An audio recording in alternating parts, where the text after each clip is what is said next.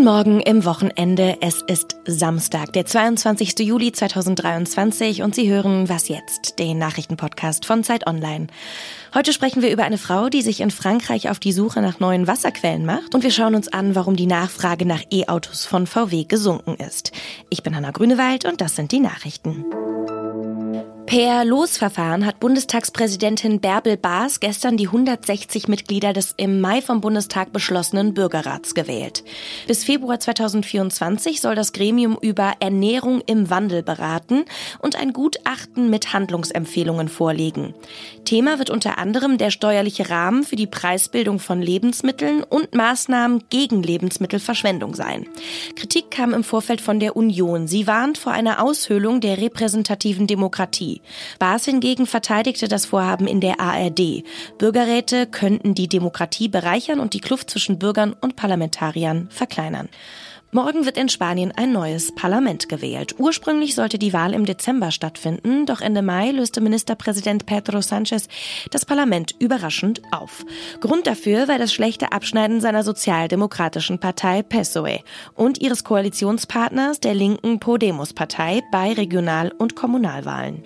Nun steht das Land vor einem möglichen Rechtsruck. Umfragen zufolge könnte die konservative Volkspartei aus der Wahl am Sonntag als Siegerin hervorgehen. Allerdings würde sie die absolute absolute Mehrheit verfehlen und diese nur mit den Stimmen der rechtspopulistischen Vox-Partei erzielen. Redaktionsschluss ist 5 Uhr. In Frankreich wird das Wasser knapp. An vielen Orten gelten Alarmstufen. Manche dürfen das Wasser nur fürs Trinken oder für die Hygiene nutzen. Andere können nur noch auf abgepackte Wasserflaschen zurückgreifen. Es braucht also dringend neue Ideen, wie man die Wasserversorgung verbessert. Annika Jöris ist freie Autorin und sie berichtet immer wieder für uns aus Frankreich. Sie hat eine Frau getroffen, die das Wasserproblem lösen soll. Hallo Annika. Ja, hallo. Annika, wer ist denn diese Frau und wo sucht sie nach Wasser? Ja, die Frau äh, Severine Altschüler, die arbeitet hier bei den örtlichen Wasserwerken und hat natürlich jetzt seit äh, vielen Jahren ein eigentlich für sie neues Problem, nämlich dass es hier in dieser ja sehr bergreichen Region, wir sind ja hier in den Alpmaritimen sozusagen an der, an der Grenze zu Italien, also in der bergreichen und sehr wasserreichen Region plötzlich an Wasser mangelt in der Klimakrise. Und deswegen muss sie jetzt für das Wasserwerk, was also hier hunderttausende Menschen versorgt, neue, neue Wasserquellen auftun, damit überhaupt hier die Versorgung noch gesichert werden kann. Warum ist es denn so wichtig, dass sie da nach neuen Quellen sucht? Also letztes Jahr waren ganz extreme Dürre, da waren die Wasserstände so niedrig wie noch nie. Dieses Jahr war, war der Winter extrem trocken. Inzwischen hat sich das ein klein bisschen wieder verbessert. Also es ist immer noch komplett unter dem unter den Normalwerten. Ähm, hier die Grundwasserstände es ist, ist immer noch extrem niedrig, ein kleines bisschen besser als letztes Jahr. Aber sie geht davon aus, dass es auch in diesem Jahr, wir sind ja auch gerade wieder in der Hitzewelle hier, extrem eng werden werden wird mit der mit der Wasserversorgung, dass also nicht mehr genug ähm, hochgepumpt werden kann, um alle Menschen ausreichend zu versorgen. Und deswegen sucht man jetzt hier wirklich äh, fiebrig, würde ich es nennen, nach, nach neuen Wasserquellen, nach neuen Ressourcen. Wie müssen denn die Menschen in Frankreich mit ihrem Wasser jetzt umgehen? Also es gibt eigentlich kaum noch einen Fleck, der nicht in einer dieser vier Warnstufen ist in Frankreich. Also die, die vierte ist die schlimmste, das ist dann sozusagen die Krise. Da darf man eigentlich Wasser letztlich nur noch benutzen, um, um den Durst zu stillen, wenn man so will. Wir sind jetzt hier in der dritten Stufe von Vieren. Es gibt aber andere, die sind schon in der vierten. Das ist bei den, bei den Pyrenäen so. Und das bedeutet dann je nach Stufe, dass man halt immer weniger Wasser einfach so nutzen darf, wie man möchte. Also Autowaschen ist zum Beispiel schon länger verboten. Blumengießen auch in manchen Regionen, wobei das eine umstrittene Maßnahme ist, weil die Blumen natürlich auch noch andere Funktionen erfüllen sozusagen. Die Leute dürfen hier jetzt an der Côte d'Azur gibt es natürlich auch so ein paar Bling-Bling-Orte sozusagen, wo dann auch die Yachten nicht mehr gewaschen werden dürfen. Man soll insgesamt mit dem Wasser sehr sehr, sparsam umgehen. Überall, wo so größere private, privater Konsum ist, ist der jetzt eingeschränkt worden schon. Und was passiert, wenn jetzt kein neues Wasser gefunden wird? Also wenn jetzt kein neues Wasser gefunden wird, was durchaus sein kann, denn es ist nämlich sehr schwierig, auf neue Quellen zu stoßen. Die können teilweise sehr, sehr tief unter der Erde liegen. Die Bohrungen sind schwierig, sind teuer, sind langwierig. Also es kann sein, dass keine neuen Quellen gefunden werden und dass der Sommer weiter fortschreitet ohne weitere Niederschläge. So sieht es bislang gerade aus. Und dann tatsächlich einige Orte ja keine reguläre Wasserversorgung mehr haben. Und die müssen dann, und das ist eben der Albtraum von, von der Wasserfinderin äh, Altschüler, dass die Orte dann mit, mit Wasserflaschen versorgt werden müssen. Das gibt es schon in einigen Kommunen in Frankreich tatsächlich, dass dann ja wirklich Lkw kommen mit, mit so Sixpacks Wasserflaschen und die Bevölkerung dann damit noch kochen kann und trinken kann und der Wasserhahn trocken bleibt. Darum geht es genau, das, das zu verhindern, dass weiterhin die normale Versorgung über die Wasserhähne im Haus gesichert sein kann in diesem trockenen Sommer. Ich danke dir ganz herzlich, Annika, für deine Einschätzung. Ja, gern geschehen.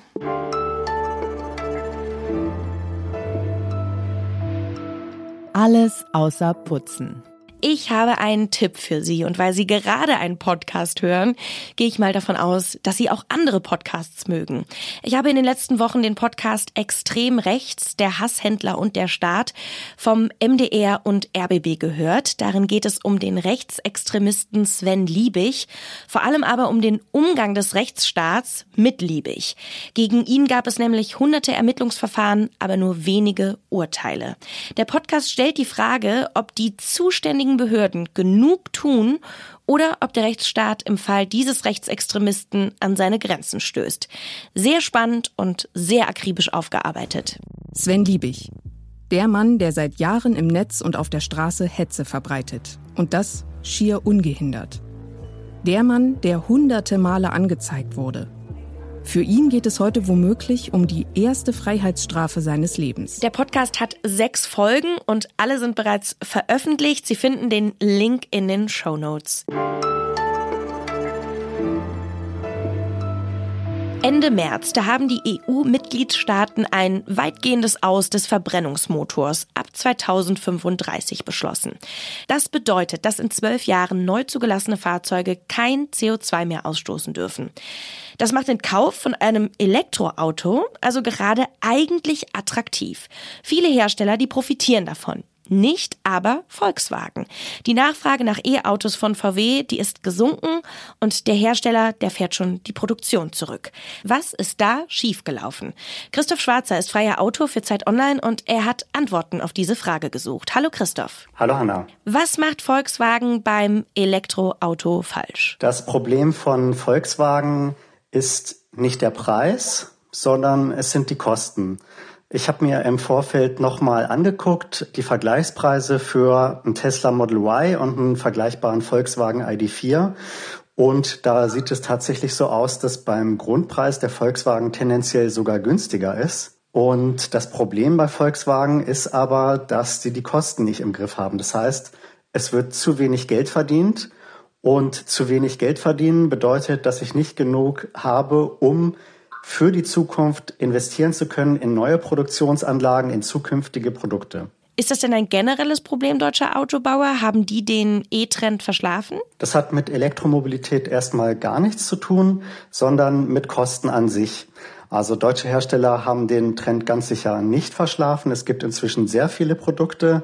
Es gibt aber andere Schwierigkeiten, die es gerade bei Volkswagen eben doch gibt. Die Kosten haben sie nicht wirklich im Griff und das ist deren größtes Problem. Das heißt, wenn Tesla jetzt in den Preiskampf geht, also von den Listenpreisen über die sogenannten sofort verfügbaren Fahrzeuge viele tausend Euro Nachlass gibt, dann hat Volkswagen, aber auch andere Wettbewerber haben dem nichts mehr entgegenzusetzen und das Ergebnis sehen wir. Das Tesla Model Y war in Europa in den Monaten Januar bis Mai und auch weltweit im ersten Quartal das meistverkaufte Auto überhaupt. Volkswagen hatte mit dem Golf viele, viele Jahre das meistverkaufte Auto in Europa und jetzt ist das das Tesla Model Y. Was macht Tesla anders? Das erste ist, sie haben eine ganz geringe Variantenvielfalt. Es gibt nur wenige verschiedene Farben und es gibt überhaupt nur zwei Modelle mit Model Y und Model 3, die wirklich relevant sind weltweit oder in Deutschland. Und wenn man die Variantenvielfalt reduziert, dann reduziert man zugleich die Kosten. Während es bei gerade bei den deutschen Luxusherstellern immer noch so ist, da gibt es so viele Möglichkeiten, individuelle Extras einzubauen. Das funktioniert für BMW und Mercedes, weil die dann mehr Geld verlangen können. Volkswagen kann das nicht.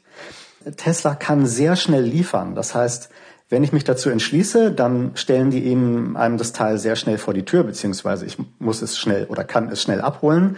Bei Volkswagen hat es infolge der Covid-Krise und des Ukraine-Krieges hat es Lieferschwierigkeiten gegeben. Und diese Lieferkrise ist jetzt so gut wie überwunden. Das heißt, die Lieferzeiten sind jetzt drastisch verkürzt.